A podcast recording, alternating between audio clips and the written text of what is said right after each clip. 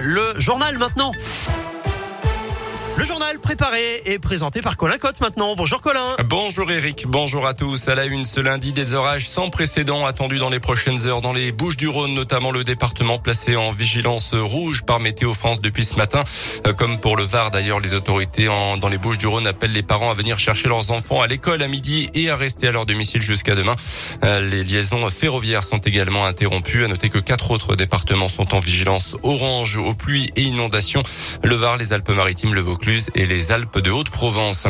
Dans le reste de l'actu, les visages de retour dans les écoles de l'Allier et de Haute-Loire ce matin. Ces deux départements font partie des 47 territoires où le port du masque à l'école pour les enfants n'est désormais plus obligatoire.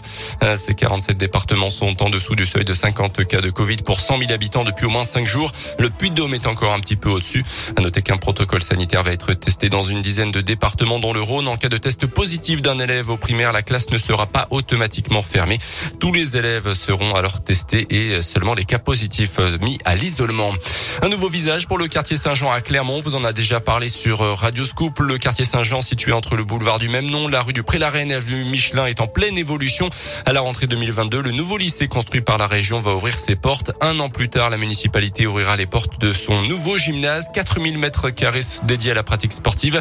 Mais les associations du quartier pourront également utiliser ce nouvel équipement. Christine Rougerie est l'adjointe en charge de ce dossier à la mairie. La priorité sera quand même faite aux collégiens, bien évidemment, aux lycéens en priorité aussi, puisqu'ils ont quand même des épreuves au bac. Là, on aura un très bel équipement parce qu'on a une surface sportive importante pour accueillir des matchs de hand de, haut niveau, euh, notamment pour les filles.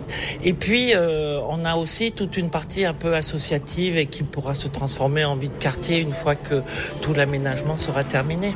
Et le nouveau gymnase Saint-Jean sera construit selon les normes environnementales les plus contraignantes avec notamment l'utilisation de bois et de paille de Limagne.